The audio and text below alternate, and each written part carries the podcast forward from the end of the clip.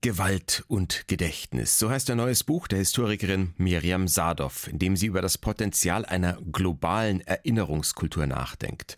Heute erscheint es, wir haben Sadov zu Gast im Gespräch. Außerdem versuchen wir das Rätselwesen Mensch zu ergründen mittels der Skulpturen von Ernst Barlach, die gerade in Neumarkt in der Oberpfalz zu sehen sind.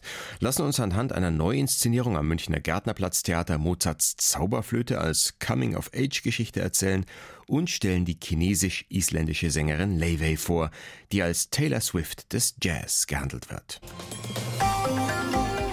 Kultur am Morgen auf Bayern 2. Heute mit Christoph Leibold. Ja, und hier ist Levey mit Musik von ihrem zweiten Album Bewitched.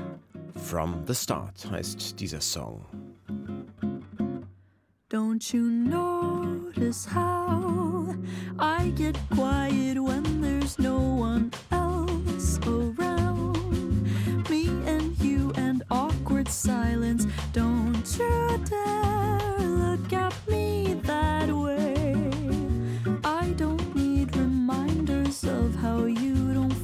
same.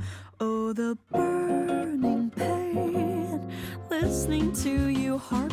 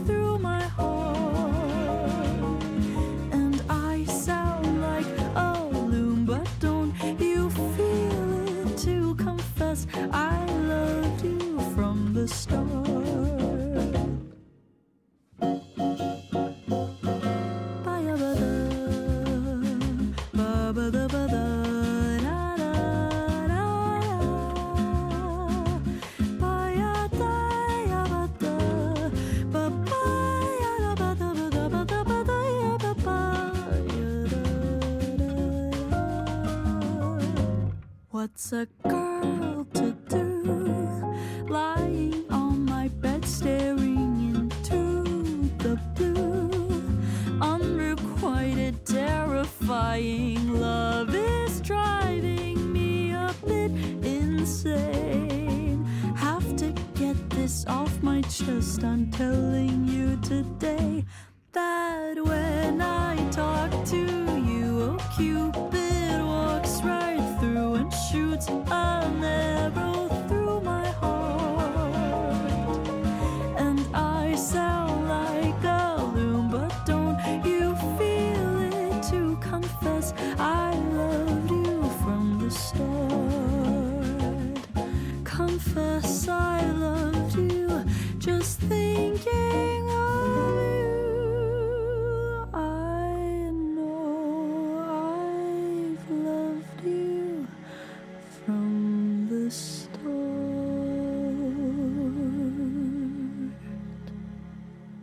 Memories steht gern mal auf Fotoalben, weil das englische Wort für Erinnerung so schön positiv besetzt ist. Und klar finden sich in so einem Album oder Fotobuch in aller Regel nur Bilder, die schöne Momente festhalten. Alles andere bleibt draußen.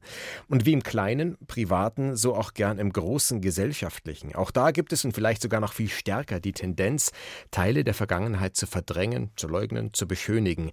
Dagegen steht die Erinnerungskultur, also die gemeinschaftliche Auseinandersetzung einer Gesellschaft mit ihrer Vergangenheit, mit allem, was diese ausmacht, also auch Gewaltgeschichte. Gewalt und Gedächtnis heißt ein neues Buch der Historikerin Miriam Sadov, Direktorin des NS-Dokumentationszentrums München, das heute erscheint. Und Frau Sadov kann ich nun im Studio begrüßen. Willkommen in der Kulturwelt. Guten Morgen. Was die Notwendigkeit von Erinnerungsarbeit angeht, so habe ich das Gefühl, da waren wir schon mal weiter. Also allerspätestens die Rede von AfD-Rechtsaußen Björn Höcke 2017, wo das Holocaust-Mahnmal in Berlin als Denkmal der Schande verunglimpft wurde, hat es eigentlich unübersehbar gemacht, dass der breite gesellschaftliche Konsens bröckelt. Ist das der Grund, der Bücher wie Ihres notwendig macht? Ja, wahrscheinlich. Das ist ein Grund, weil wir ja in Deutschland an einem bestimmten Punkt das Gefühl hatten, und ich denke, das ist so etwa zehn Jahre her, dass wir vieles aufgearbeitet haben, dass wir vieles richtig gemacht haben, dass eigentlich alles soweit in Ordnung ist. Und dann plötzlich bröckelt dieser Konsens und er bröckelt immer weiter. Und ähm, ich muss auch sagen, der, der Sommer, der Wahlkampf in Bayern, die Aiwanger Debatte war für mich ein massives Weiterbröckeln. Und was ich immer wieder feststelle, ist, dass wenige Menschen darüber nachdenken oder reflektieren, dass es eigentlich kein institutioneller Prozess war, sondern ein die Erinnerungen erkämpfen durch Überlebende, die gefordert haben, dass es juristische Aufarbeitung gibt, die erzählen wollten, die Platz schaffen wollten für ihre Trauer und für ihr Trauma. Und gleichzeitig eben auch eine Verantwortung, die von den Alliierten eingefordert wurde, von Deutschland zu reagieren. Deshalb haben wir ja das, was wir Erinnerungskultur nennen, überhaupt.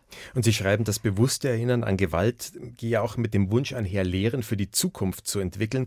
Und gleichzeitig sei das Erinnern sehr anfällig für Instrumentalisierung von verschiedenen Interessen und sei es nur zum Zweck von fehlenden Zukunftskonzepten abzulenken. Das scheint mir ein wichtiger Gedanke, den Sie vielleicht nochmal an einem Beispiel äh, vertiefen könnten. Ja, also ein Beispiel ist die Situation in Polen. Die Regierung in Polen, die bis zum Sonntag amtiert hat, hat sich ja die Geschichte ganz weit oben auf ihre Agenda gesetzt, und zwar die Geschichte auch neu zu erzählen und umzuerzählen. Und diese andere Erzählung ist eben zum einen das ja durchaus gerechtfertigte Sprechen über das polnische Leid im Zweiten Weltkrieg, das auch groß und massiv war und wichtig ist zu erinnern aber eben gleichzeitig die Instrumentalisierung und Vereinnahmung des Holocaustes und des jüdischen Leides. Und Sie sagen ähm, aber, es ist auch eine Ablenkung von fehlenden Zukunftskonzepten. Inwiefern ist es eine Ablenkung? Es ist insofern eine Ablenkung, als dass ja Zukunft immer ganz viel damit zu tun hat, dass man sich ein gemeinsames Leben vorstellt. Das heißt, wenn ich nicht in der Lage bin zu erinnern, dann kann ich mir auch keine Zukunft vorstellen, weil ich weiß ja nicht, ich weiß weder sozusagen, was sind die, was sind die Red Flags, wo wird es gefährlich. Ich weiß aber auch nicht, was sind gute Formen des Zusammenlebens. Das fehlt ja dann völlig. Und wo Sie schon Polen genannt haben, da sind wir bei der Weitung der Perspektive. Da ist jetzt mal sozusagen Aussicht auf eine Besserung. Aber der Beispiele sind viele. Nicht nur deutsche Rechtspopulisten betreiben Geschichtsklitterung. In den USA werden in vielen Bundesstaaten Kapitel über die afroamerikanische US-Bürgerrechtsbewegung umgeschrieben. Und Sie sagen daher, und damit sind wir beim Untertitel Ihres Buches, globale Erinnerung im 21. Jahrhundert. Wir brauchen so eine Art weltumspannende Erinnerungskultur. Was genau ist damit gemeint? Es ist eigentlich vor allem damit gemeint, dass wir über nationalistische Erinnerungskonzepte hinausgehen, weil dann ist die Gefahr der Instrumentalisierung, der Umschreibung, der politischen Überschreibung besonders groß. Und in dem Moment, wo wir in einen Austausch gehen und vor allem auch wahrnehmen, dass die meisten Erinnerungsprojekte keine nationalen waren. Also wenn man die deutsche Erinnerungskultur anschaut, das waren Überlebende aus Polen, aus vielen Teilen Europas, die hierher gekommen sind und gefordert haben, dass man diese Geschichte erzählt. Das war der Einfluss von HistorikerInnen, die geflohen sind aus Europa und dann in USA eine Geschichte geschrieben haben des Nationalsozialismus, die man hier erst einmal gar nicht hören wollte. Also dieser grenzübergreifende Austausch ist extrem wichtig, dass man unterschiedlichen Zugängen Raum gibt. Ein ganz aktueller Konflikt, von dem Sie noch nichts zumindest in dieser Zuspitzung wissen konnten, als Sie das Buch geschrieben haben, ist ein Ostkonflikt mit der aktuellen Lage in Israel. Sehen Sie da eine Chance, wie sich die Gewalterfahrungen auf beiden Seiten erzählen lassen, ohne einander zu relativieren? Aus dieser akuten Situation heraus ist es sehr schwer zu sagen, was passieren wird, was weiter passiert. Wir wissen ja auch gar nicht, wie dieser Krieg jetzt weitergeht. Was wir sehen, ist, dass es in Israel viele Stimmen gibt, die versuchen eben diese Einordnung dieser brutalen Gewalt vom 7. Oktober, dieses Massaker, dessen Dimension wir ja jetzt erst langsam begreifen, was da alles passiert ist, diese Einordnung vorzunehmen. Wie nennt man das? Nennt man das den schwarzen Schabbat? Nennt man das das Massaker vom 7. Oktober? Wie erzählt man? Wer erzählt? Und es gibt Stimmen, die, die, die, fordern, die fordern eine Rache, die fordern Krieg. Und es gibt viele Stimmen, gerade der Angehörigen von von Menschen, die ermordet wurden oder in Geiselhaft genommen wurden, die sagen, wir brauchen eigentlich einen Frieden, weil wir sonst nie sicher sein werden und weil weil meine Angehörigen das gewollt hätten. Es gibt im Nahostkonflikt, es gab eben immer diese unterschiedlichen Geschichtserzählungen, unterschiedlichen Wahrnehmungen, weil der Konflikt weitergeht. Aber es gab auch immer gemeinsame Projekte. Es gibt zum Beispiel einmal im Jahr treffen sich die Familien von Angehörigen auf palästinensischen Israelis und den jüdischen Israelis, die Angehörige in den Kriegen verloren haben und sie trauern gemeinsam. Aus einem akuten Konflikt eine gemeinsame Erinnerung zu finden, ist fast unmöglich. Es wird aber eine große Aufgabe für die Zukunft sein, wenn vielleicht, und das ist natürlich die Hoffnung, die immer noch besteht, irgendwann dieser Konflikt gelöst werden wird. Und das impliziert ja erst einmal den militärischen Konflikt zu lösen. Es impliziert, dass die Hamas als Terrororganisation weg muss, ihren Einfluss verlieren muss und dann diplomatische Lösungen gefunden werden und man dann sich die Frage stellt, so wie können wir denn eigentlich gemeinsam weitermachen? Und was die Frage betrifft, wie sich dieser Konflikt auch bei uns niederschlägt, da bin ich an einer Passage in Ihrem Nachwort hängen geblieben. Da schreiben Sie, auch natürlich bevor Sie um die Ereignisse jetzt wissen konnten, aber sehr passend, ich versuche das zu paraphrasieren, von einer Fokussierung der Antisemitismusdebatte auf einen, wie Friedrich Merz es mal genannt hat, importierten muslimischen Antisemitismus, was dann von einem rechten Antisemitismus in Deutschland ablenkt. Ich habe das Gefühl, ganz Ähnliches kann man jetzt beobachten, wenn sich zum Beispiel die AfD mit Israel solidarisiert und gleichzeitig Anträge stellt, um Palästinenserhilfen zu stoppen, oder? Genau, ganz viele stürzen sich jetzt auf dieses Thema, gerade weil wir eine Wahl hier hatten in Bayern und in Hessen und eine Diskussion diesen Sommer rund um äh, Herrn Aiwangers ja halbherzige Entschuldigung, womit Antisemitismus aus einem deutschen Kontext absolut legitimiert wird. Das können wir uns nun wirklich nicht leisten.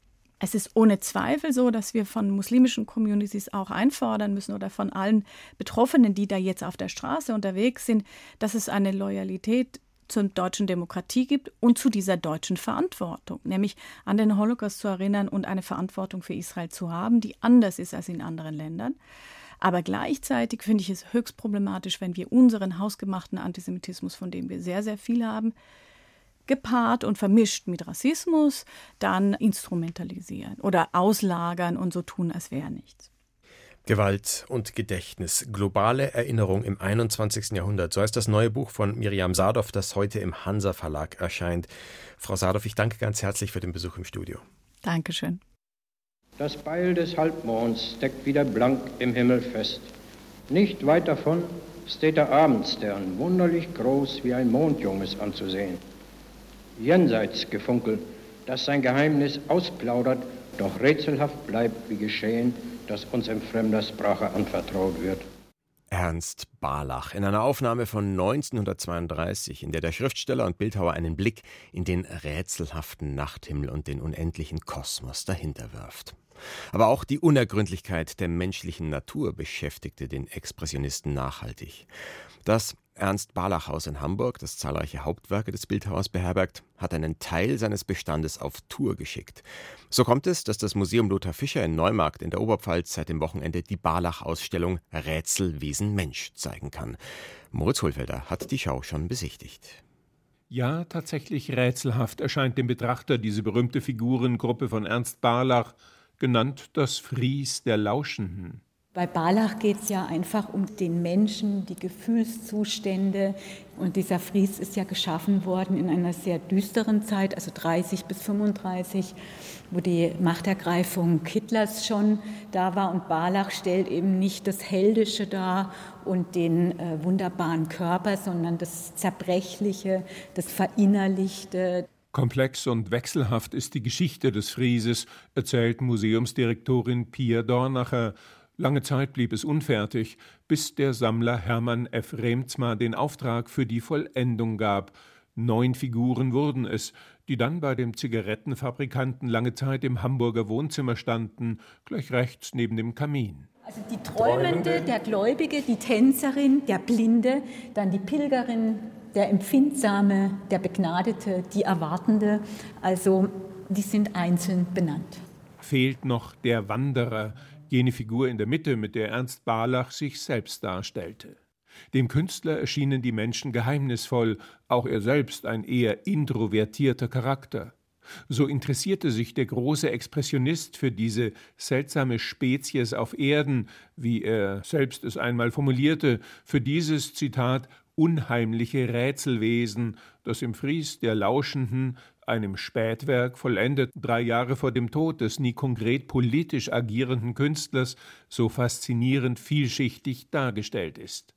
Seine Arbeit war ihm ein Gegengewicht zu dunklen Zeiten, sie schob mich durch die Zeit und hob mich über ihre schlammigen Gründe, sagte er.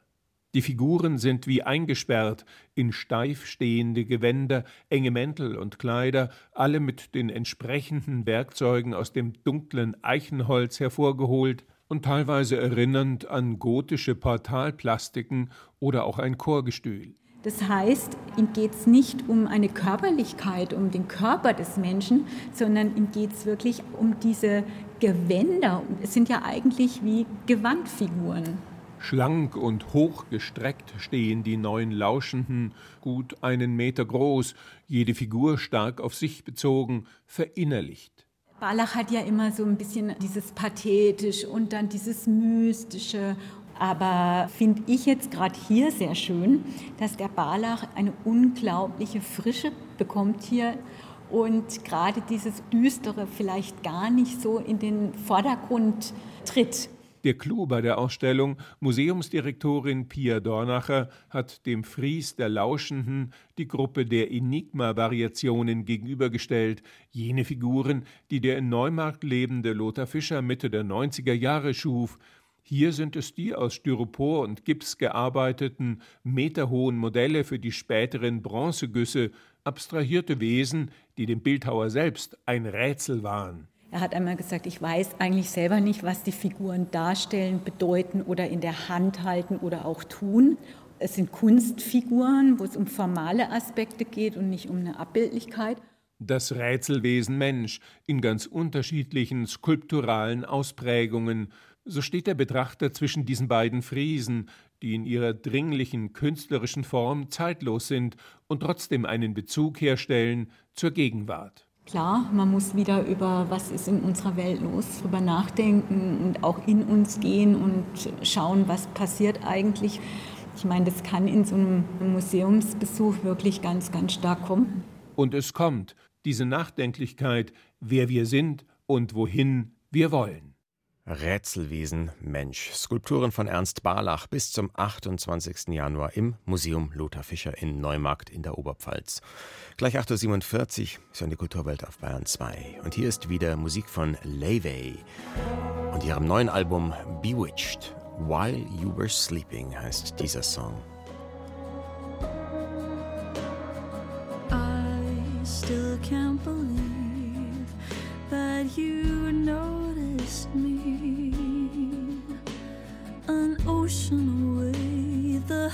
Heavens would say it was meant to be.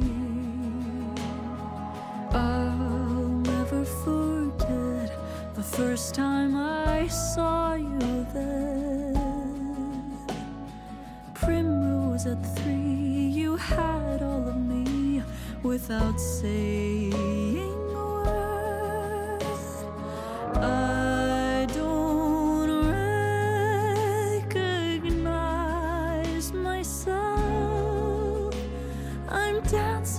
streets, smiling to strangers, idiotic things. I trace it all back 3:30 a.m. That night something turned in my heart. While you were sleeping, I fell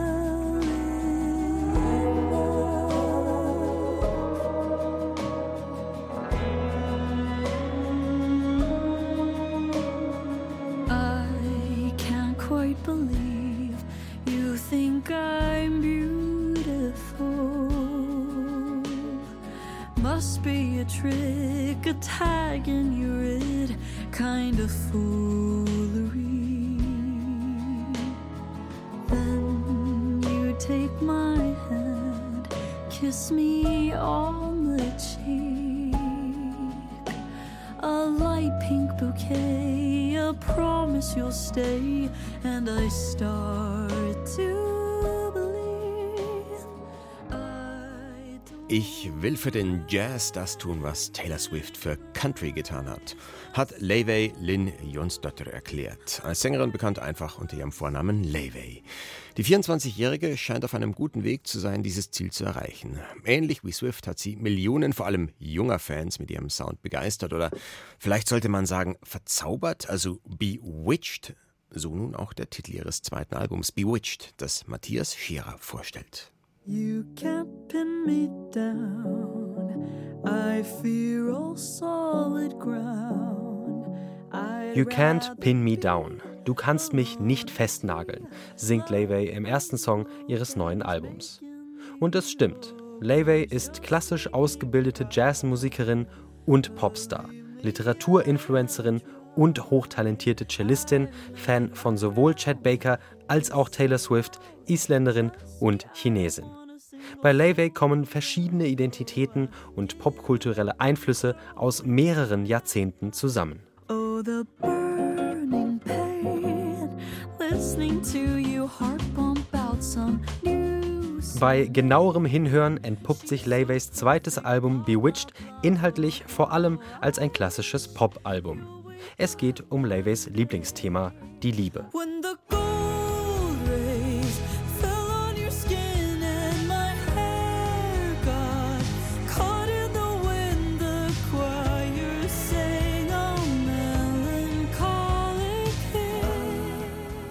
Dieses genüsslich schmerzhafte Schwelgen, den sich wie verhext anfühlenden Schwebezustand des unglücklich oder ungewiss Verliebtseins, vertont Layway mit schnörkellos arrangierten und melodisch starken Balladen. Diese Songs bringen ihre tiefe Stimme bestens zur Geltung.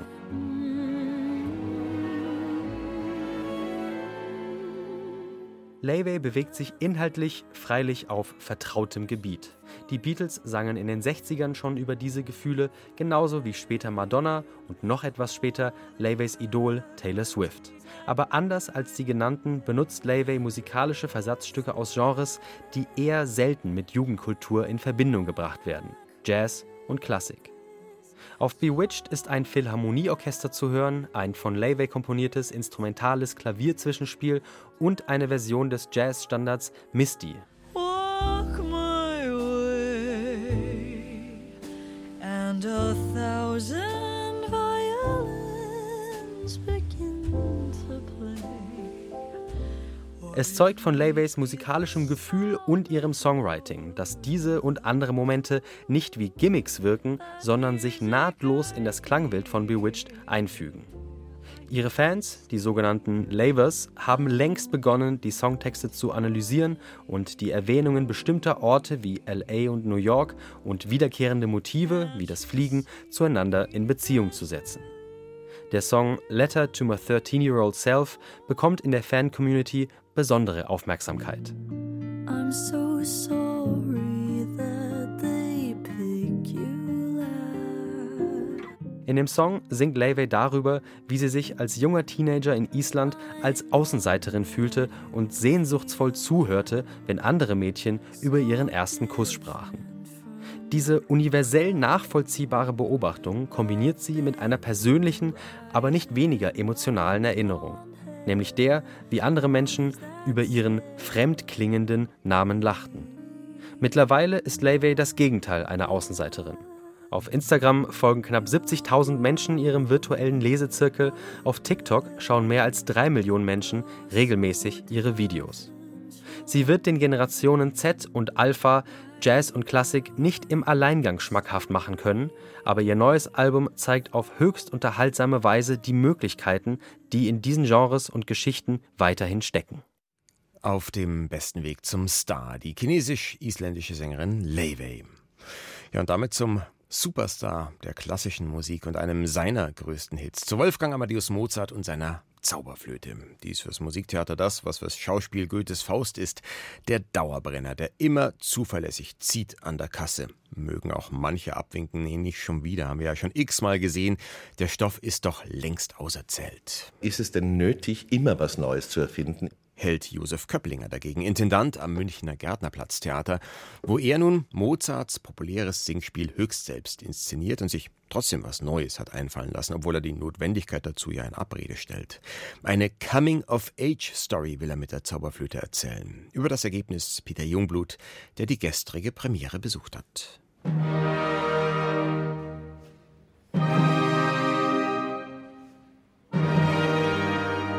Es gibt keine neuen Erfahrungen, sondern immer nur neue Menschen, die alte Erfahrungen machen, wusste schon die berühmte Salondame Rachel Farnhagen vor 200 Jahren. Aber das ist natürlich ein ganz schwacher Trost, denn die Pubertät muss halt von jedem neu durchlebt werden. Das Erwachsenwerden ist immer wieder aufs Neue schmerzlich, abenteuerlich, magisch. Genauso wie es Mozarts Zauberflöte vorführt. Dort geht es bekanntlich um die vielen Prüfungen, die das Leben für junge Menschen bereithält. Die Alten lächeln darüber, sind sie doch Kummer gewohnt und skeptisch gegenüber Idealen. Die Revolution überlassen sie gern den Nachwachsenden. Und genau darum geht es in Josef Köpplingers Inszenierung der Zauberflöte am Münchner Gärtnerplatztheater. Was passiert, wenn ein Teenager auf eine Bühne geht, die vermeintlich völlig leer ist? Und aus seiner Fantasie ist eine Coming-of-Age-Story, eine Erwachsenengeschichte. Und der ganze Theaterzauber mit all seiner Maschinerie setzt sich ein und er durchlebt mit dem erwachsenen Termino, also sein alter Ego als Erwachsener, die Geschichte einer Reise. Diese Reise führt durch Himmel und Hölle im Bühnenbild von Momme Hinrichs durch eine Wüstenei, in der wohl ein Krieg oder Erdbeben tobte. Denn der alte Tempel ist zerborsten, die Säulen liegen demoliert im Sand. Die einstige Pracht ist dahin. Ist hier ein Neuanfang möglich? Die Alten sind mit ihren Privatintrigen beschäftigt, die Jungen haben an ihrem Gefühlsleben zu knabbern, die Freimaurer machen auf Moral, aber die erscheint eher fraglich. Kein Wunder, dass da so ziemlich alle an den Verhältnissen irre werden. Die vom Patriarchat frustrierte Königin der Nacht, der ausgelaugte Machtmensch Sarastro, der lebenslustige Vogelfänger Papageno und Prinz Tamino, der an einer neuen Welt weit weniger interessiert ist als an einer neuen Liebe. Josef Köpplinger. Wie geht man mit dem Thema Rassismus in diesem Stück um? Frauenfeindlichkeit? Nie zu vergessen, dass es inmitten der französischen Revolution, wo ganz Europa gebrodelt hat, entstanden ist und uraufgeführt wurde. Und wie geht man damit um, dass die Freimaurerei drinnen ist? Ja, da ist viel drin in dieser Zauberflöte, die auf den ersten Blick nicht sonderlich politisch wirkt, aber stets unterhaltsam und anspielungsreich, wie man es von Josef Köpplinger gewohnt ist. Als Papageno und Papagena von Kindern träumen, bekommen doch glatt sechs Rieseneierbeine und springen über die Bühne. Die Zauberflöte ist natürlich ganz zeitgemäß ein Lichtschwert, allerlei Tiere schauen vorbei und die drei holden Knaben, die als eine Art Navi durch die Handlung führen, scheinen kurz davor zu sein, Klimakleber zu werden. Jedenfalls tragen sie kunterbunte Outfits, die nach der Revolution rufen. Und die französische, die ist ja nun vorbei. Das Schwierigste bei der Zauberflöte für mich ist, abgesehen davon, dass jeder weiß, wie es geht und keiner kann's, dass man da eine absolute Unruhe in sich empfindet als Regisseur und ja nichts vergessen möchte. Diese Zauberflöte wird ihr Publikum finden. Sie ist auch in ein paar Jahren noch optisch aktuell. Musikalisch gibt es nichts zu bemäkeln. Die Besetzung ist hervorragend, angefangen bei Weltstar René Pape als Sarastro, der wunderbaren Koloratursopranistin Alina Wunderlin als Königin der Nacht und einem jungenhaften Lucian Krasnetz als Tamino. Die Herzen des Publikums eroberte, wenig verwunderlich, Daniel Gutmann als Vogelfänger mit wienerischem Einschlag. Ja, genau so wollen wohl die meisten sein, unbehelligt von der großen Politik, ungeschoren von gefährlichen Herausforderungen und ungeprüft vom Schicksal. Mozarts Zauberflöte, neu inszeniert am Münchner Gärtnerplatztheater von Intendant Josef Köpplinger. Morgen Abend um 19 Uhr ist die nächste Vorstellung. Und die Kulturwelt wird morgen früh um halb neun schon wieder vorstellig.